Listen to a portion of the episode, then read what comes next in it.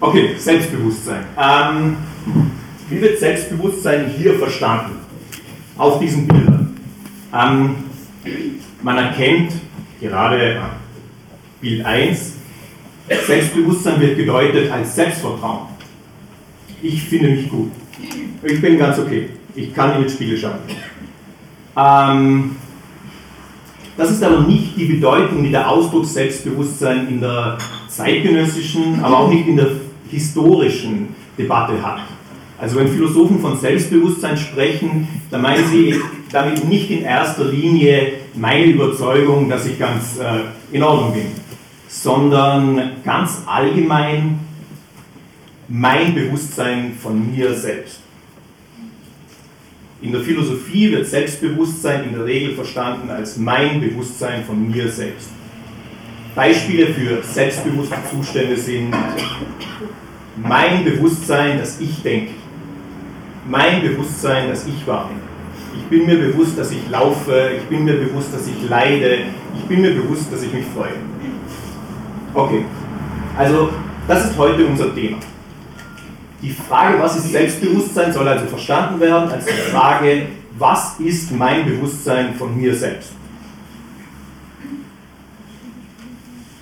Wie können wir dieses Phänomen fassen? Welche Modelle gibt es dafür? Ähm, historisch wie auch äh, in der gegenwärtigen Philosophie. Okay.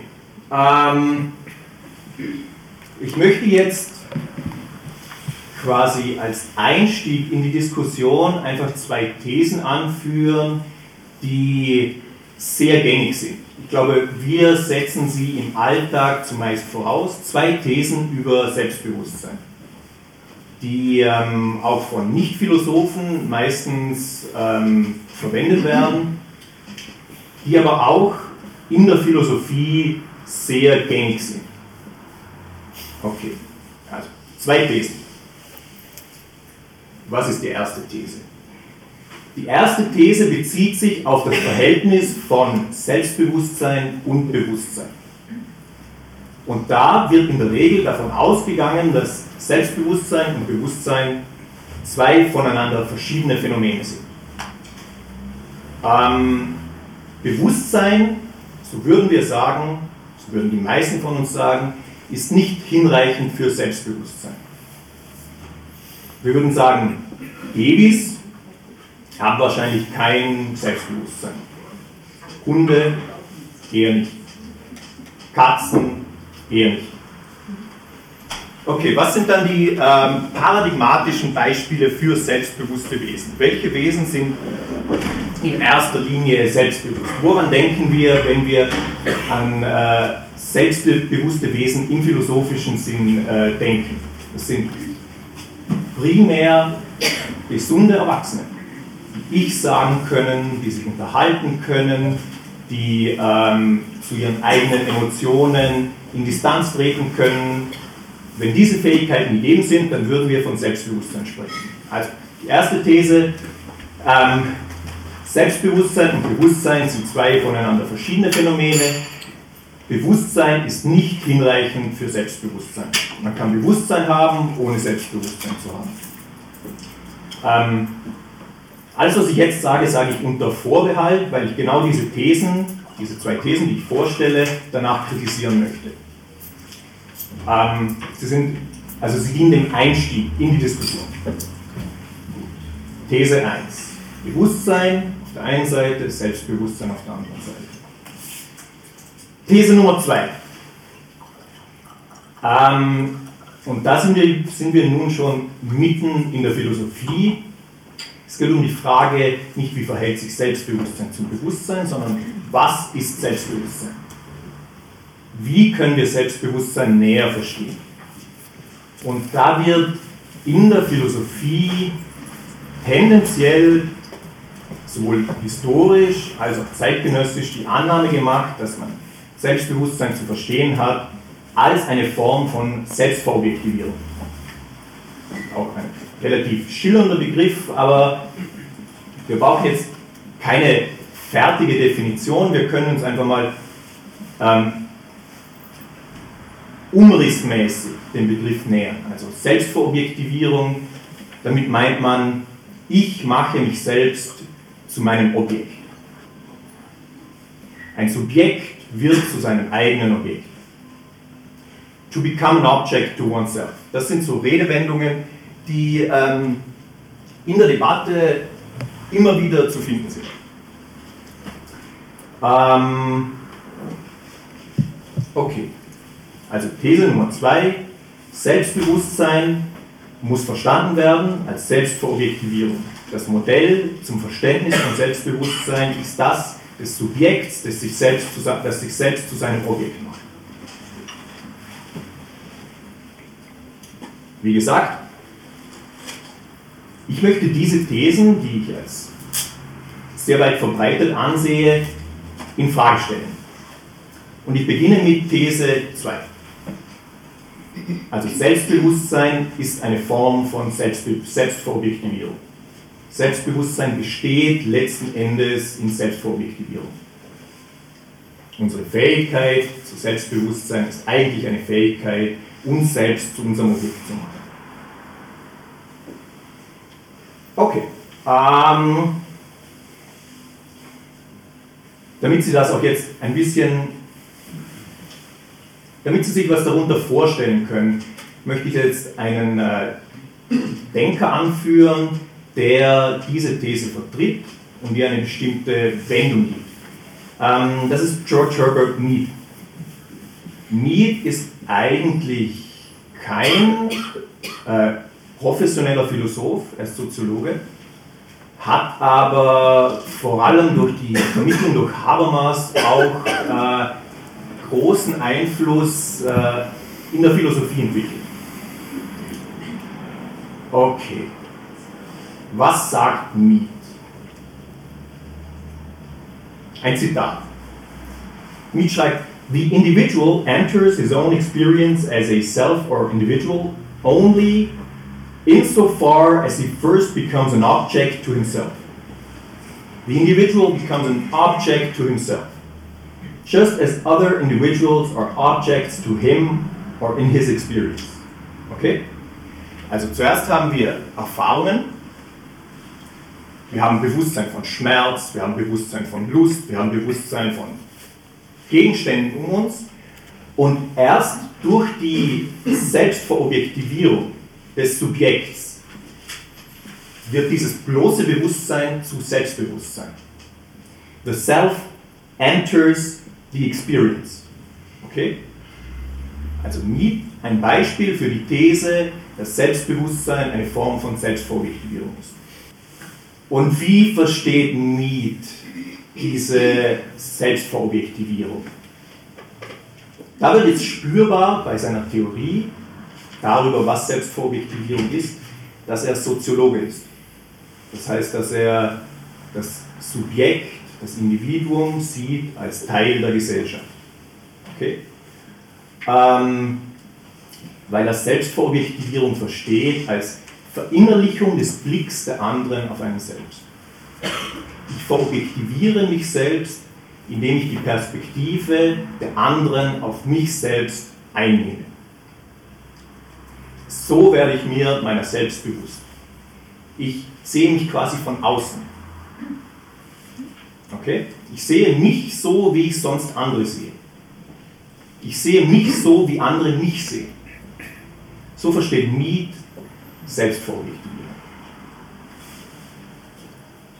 Daraus folgt, es gibt kein Individuum, es gibt kein Selbst ohne Gesellschaft. Okay? Kein Selbst ohne Gesellschaft. Wenn nur ein Mensch auf der Welt existiert, dann kann er kein Selbstbewusstsein haben. Miet schreibt, the individual becomes an object to himself, becomes an object to himself only by taking the attitudes of other individuals toward himself within a social environment or context of experience and behavior in which both he and they are involved. Okay? Also das Selbst für mich ist immer ein soziales Selbst. Kein Selbst ist eine Insel. So könnte man es sagen. Also, Miet vertritt die Selbstvorobjektivierungsthese und deutet Selbstvorobjektivierung als Vergesellschaftung, könnte man sagen. Ich werde mir bewusst, dass ich ein Teil einer Gesellschaft bin und das geschieht, indem ich mich sehe, so wie die anderen Mitglieder, die Teile der Gesellschaft mich sehen. Okay. Und was ist jetzt das Problem dabei? Ähm, und was, kann man allgemeiner fragen, was ist das Problem der These, dass Selbstbewusstsein eine Form von Selbstvorlegitimierung ist? Ähm, ich glaube, diese Kritik ist sehr zentral.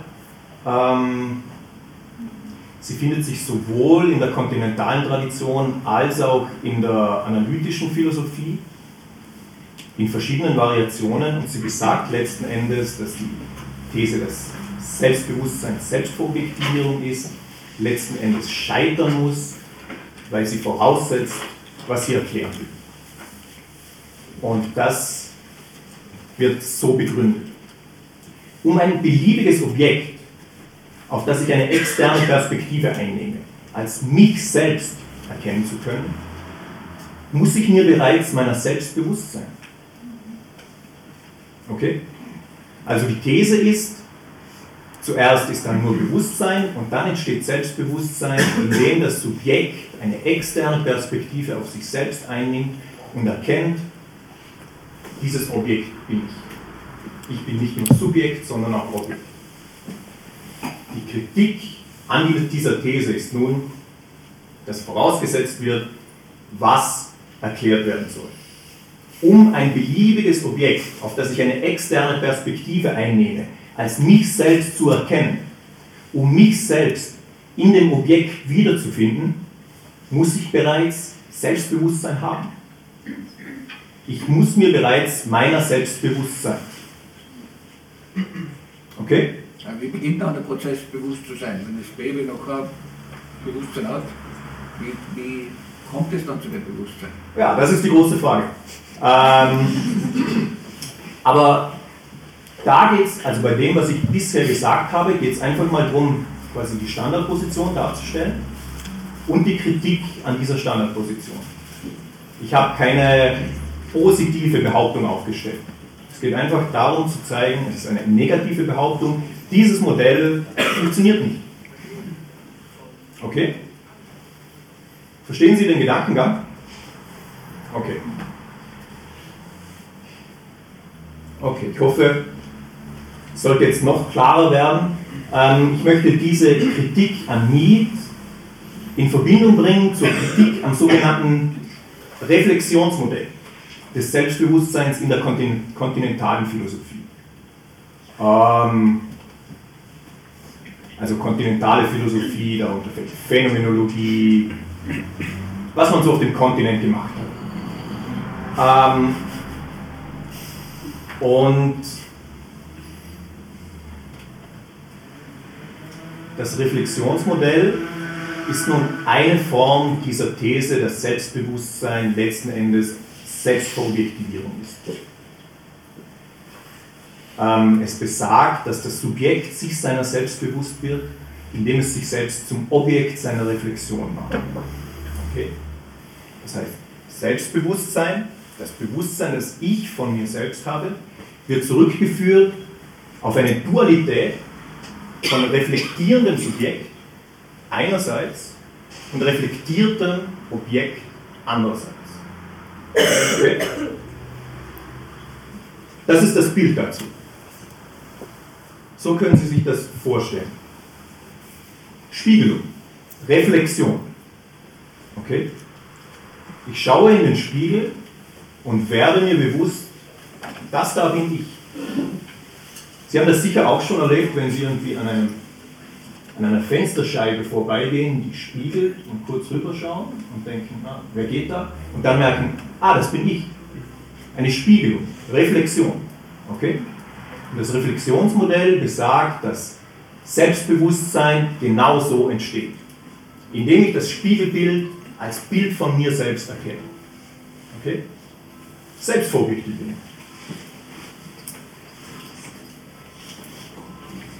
Und ähm, Dieses Modell ist sehr einflussreich in der Philosophiegeschichte. Es findet sich bei ähm, vielen der größten Denker in der Philosophiegeschichte. Also die Kritiker des Reflexionsmodells würden etwa auch Kant, Leibniz, Descartes anführen als Vertreter des Reflexionsmodells. Sie würden sagen, die alle haben von Selbstbewusst, haben Selbstbewusstsein gedacht als eine Dualität von reflektierendem Subjekt und reflektiertem Objekt. Okay? Das ist also ein sehr gängiges und auch irgendwie sehr natürliches Modell. Und kritisiert worden ist es zunächst von Fichte, also einer der deutschen Idealisten, und dann vor allem von Sartre. Sartre war sehr wichtig ähm, in diesem Kontext als Kritiker dieses reflexiven Zugangs zu Selbstbewusstsein. Auch die Vertreter der Heidelberger Schule, die leben sogar noch zum Teil. Ähm, Manfred Frank, Dieter Henrich. Und ähm, sie betonen, dass wiederum dasselbe Problem entsteht, das wir schon beim Miet besprochen haben. Um ein Objekt, das Gegenstand meiner Reflexion ist, als mich selbst erkennen zu können, muss ich mir bereits meiner selbst bewusst sein. Meine Selbstidentifikation mit einem reflektierten Objekt setzt mein Selbstbewusstsein schon voraus. Okay? Immer wieder der gleiche Gedanke, das gleiche Modell und die gleiche Kritik. Okay, ähm, kurz zum Kontext. Ähm, ich habe bisher gesprochen vor allem über kontinentale Philosophen, aber interessant ist Selbstbewusstsein vor allem auch deshalb, weil es ein, eine, ein Problem ist, an dem sich die kontinentale Tradition einerseits und dann die mehr angelsächsisch geprägte analytische Tradition in der Philosophie andererseits äh, treffen. Und ähm, unabhängig voneinander haben auch analytische Philosophen genau dieselbe Kritik entwickelt. Hier ist anzuführen ähm, vor allem Sidney Shoemaker, ein amerikanischer Philosoph, der die Kritik am sogenannten Wahrnehmungsmodell des Selbstbewusstseins formuliert hat. Shoemaker sagt, man darf Selbstbewusstsein nicht verstehen als Form einer inneren Wahrnehmung. Ich erlange Selbstbewusstsein nicht, indem ich ein beliebiges Objekt, das ich wahrnehme, als mich selbst erkenne. Denn um das Objekt als mich selbst zu erkennen, muss ich schon Selbstbewusstsein haben. Genau der gleiche Gedanke unabhängig voneinander haben diese unterschiedlichen Schulen diesen Gedanken äh, entwickelt und forciert. Ähm, unter der Rücksicht sind gerade die Themen Selbstbewusstsein, Subjektivität, Bewusstsein ähm, sehr interessant, weil schulübergreifend. Schulübergreifend.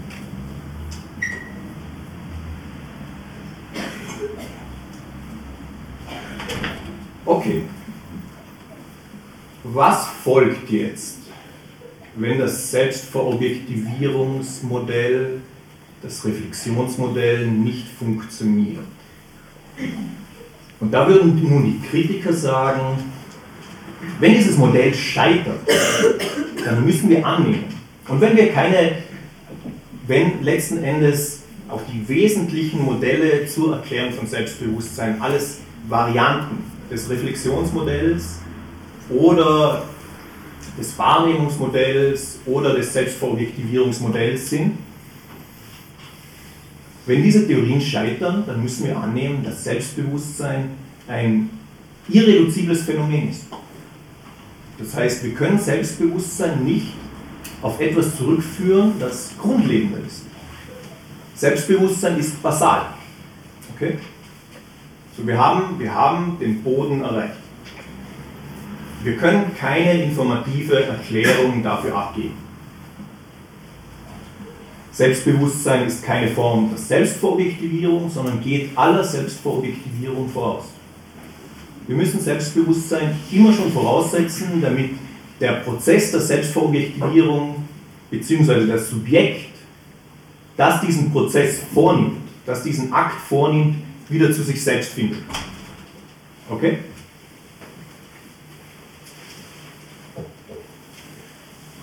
Okay. Das war die zweite These. Haben Sie das verstanden? Haben Sie vor allem die Kritik verstanden? Total ich-bezogen. Ja, ist sehr ich-bezogen, ja. Da hängt doch wahnsinnig viel damit zusammen. Ich meine, ich wollte nämlich schon ständig fragen, im Englischen ist ja Self-Consciousness, da ist irgendwie eine Diskrepanz zu Selbstbewusstsein. Da gibt es noch einen anderen Ausdruck. Okay. Oder? Müssten Sie mir sagen. Na, ich, ich habe das gelernt einmal, dass das was anderes bedeutet als bei uns Selbstbewusstsein. Aha. Self-Consciousness ist, dass man sich äh, selber etwas bewusst ist, aber Selbstbewusstsein im Deutschen heißt doch, dass ich sehr stark in meinen Auftreten bin.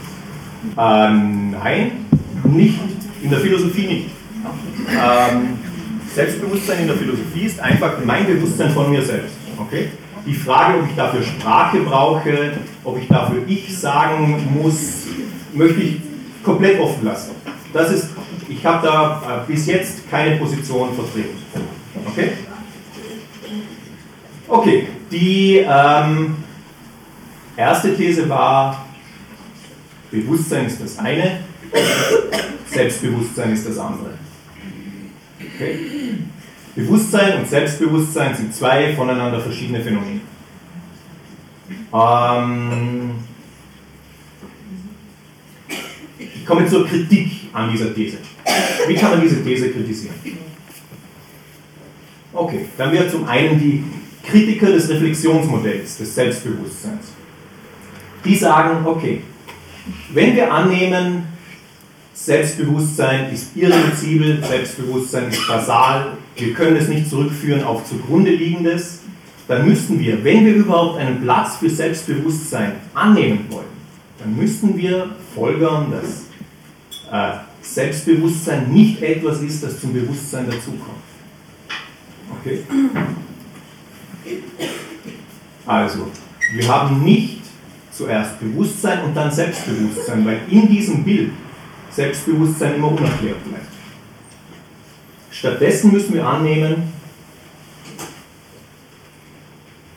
ja, das ist dieser Punkt, Selbstbewusstsein wird, wenn man es anhand des Verobjektivierungsmodells, anhand des Reflexionsmodells verstehen will und das auch, und auch letzten Endes die vorherrschenden Modelle alles Varianten dieses Modells sind, wenn man es so erklären will und die Erklärung scheitert, dann wird Selbstbewusstsein zum Deus ex machina. Es kommt aus dem Nichts plötzlich hervor. Und daraus folgern manche Kritiker des Reflexionsmodells, ähm, dass es besser ist, dass wir, wenn wir schon in jedem Bewusstseinsakt ein minimales, sehr minimales, präreflexives Selbstbewusstsein annehmen. Okay? Wir können da noch nicht von Sprache reden, da ist noch kein Ich im stark kartesianischen Sinn, sondern es gibt ein minimales, präreflexives Gefühl von uns selbst. Okay? So würden die Kritiker des Reflexionsmodells argumentieren. Sie würden sagen, okay, wenn dieses Modell scheitert und wir aber Selbstbewusstsein als wesentlichen Teil der Wirklichkeit annehmen wollen, dann müssen wir es gleich am Beginn annehmen. Okay? Und der bekannteste Vertreter dieser These ist Sartre.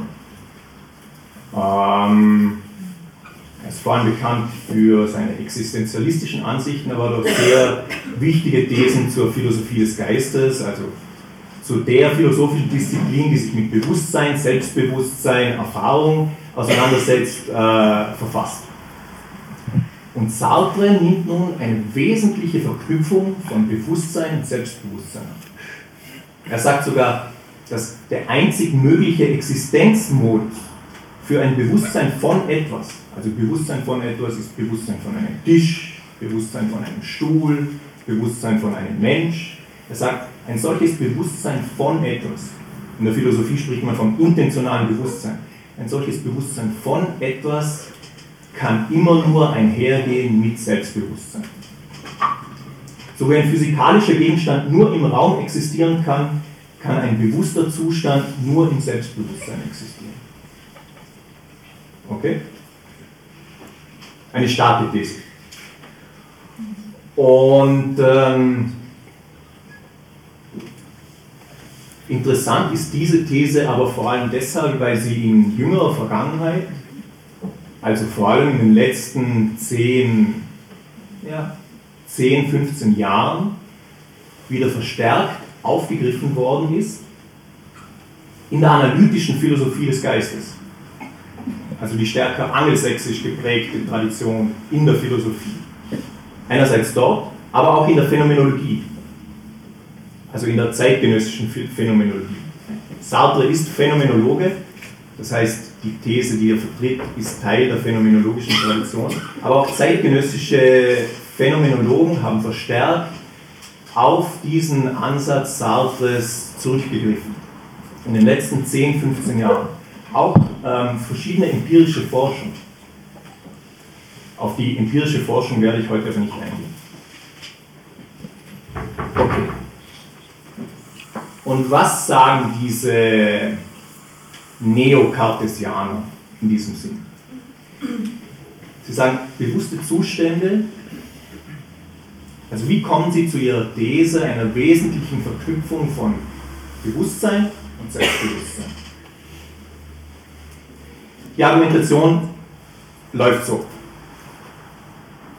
Es wird angenommen, dass bewusste Zustände nicht bloß da sind. Schmerzen sind nicht bloß da. Lust ist nicht bloß da. Sondern bewusste Zustände sind vor aller Reflexion, vor aller Sprachlichkeit, vor aller Selbstvorobjektivierung da für mich. Okay? Schmerz ist nicht bloß als schmerzhaft gegeben, sondern als schmerzhaft für mich. Mein Schmerz fühlt sich für mich schmerzhaft an.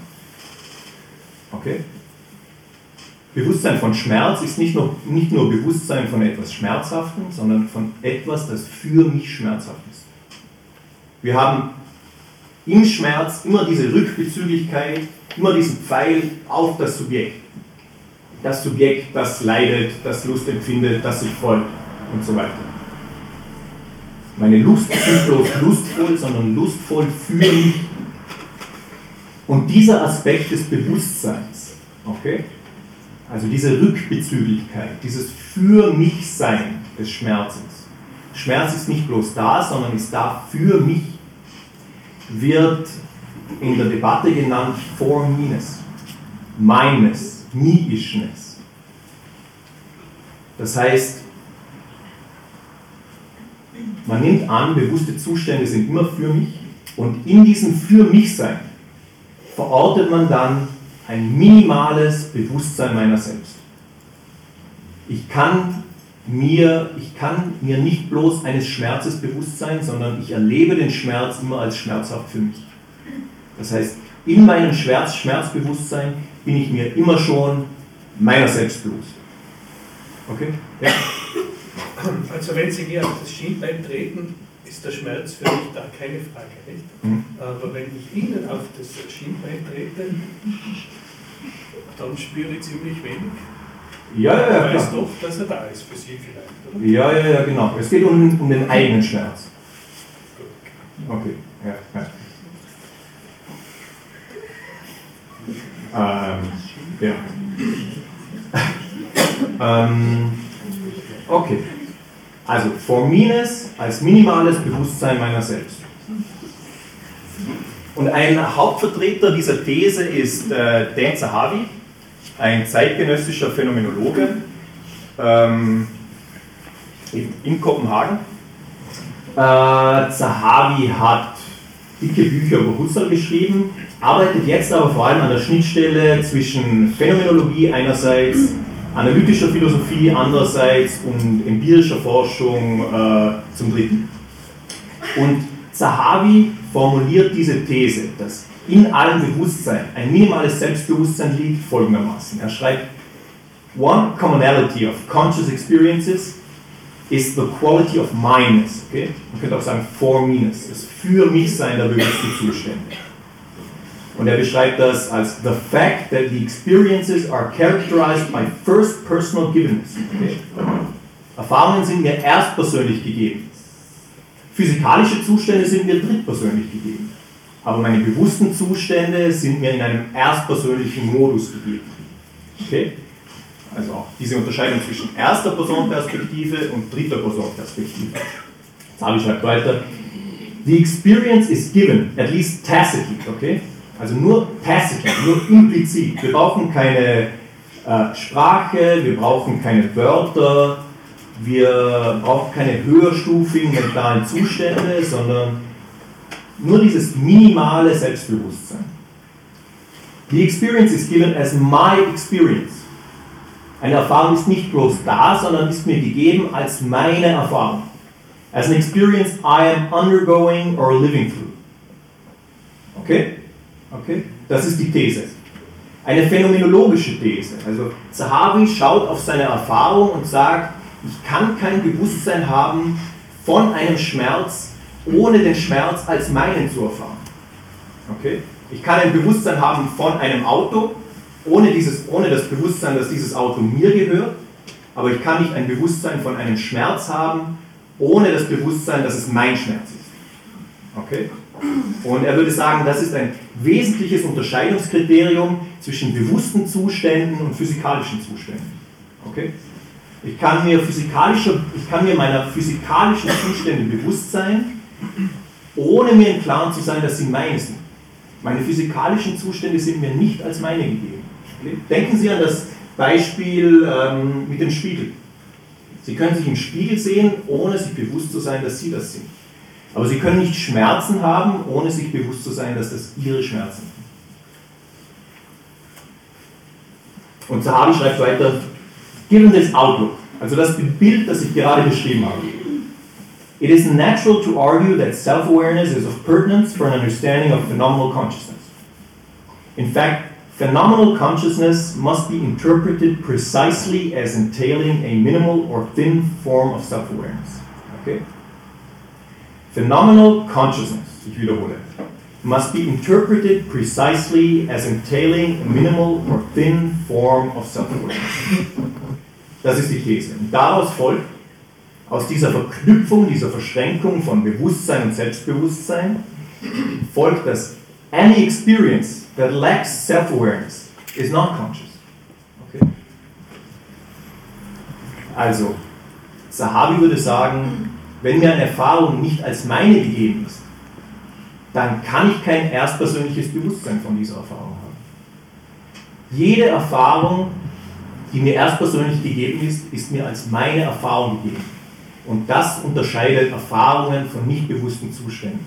Okay? Dieser Pfeil, der auf das Subjekt weist. Okay. Das war die Kritik an These 2. These 2, Selbstbewusstsein und Bewusstsein als voneinander verschieden. Dagegen betonen vor allem Sartre, Zahavi, dass ähm, das anders verstanden werden muss. Okay? Wir haben, unsere Erfahrung zeigt uns, dass es immer diese Verschränkung gibt von Bewusstsein und Selbstbewusstsein. Das ist das Resümee. In der philosophischen Debatte wird in der Regel vorausgesetzt, dass erstens, erste These, Selbstbewusstsein und Bewusstsein voneinander klar zu unterscheidende Phänomene sind. Zweitens, zweite These, Selbstbewusstsein eine Form von Selbstverobjektivierung. Okay? Das war der Ausgangspunkt. Und ich habe dem gegenüber die Argumente jener Leute dargestellt, die diese Ansicht kritisieren. Und, diese, und sie kritisieren beide Thesen. Sie betonen, dass Selbstbewusstsein ein irreduzibles Phänomen ist, das sich nicht auf Selbstverobjektivierung zurückführen lässt, Kritik an These 2. Und sie betonen zweitens, dass mit jedem Erleben immer schon ein minimales Bewusstsein meiner selbst einhergeht. Da meine Erlebnisse mir immer schon als für mich, als meine gegeben sind. Okay? Okay. Also das Fazit.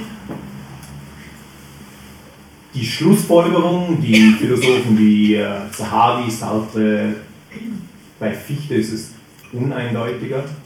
Aber nehmen wir diese zwei. Das Fazit, das sie ziehen, ist Selbstbewusstsein geht mit Bewusstsein Hand in Hand. Selbstbewusstsein und Bewusstsein sind wesentlich verschränkt und Selbstbewusstsein existiert vor aller Reflexion und Selbstvorobjektivierung. Okay? Das Reflexionsmodell scheitert, das Modell der Selbstvorobjektivierung scheitert. Wenn wir Selbstbewusstsein überhaupt als real annehmen wollen, dann müssen wir es schon vor der Selbstvorobjektivierung, vor der Reflexion als real annehmen. Danke.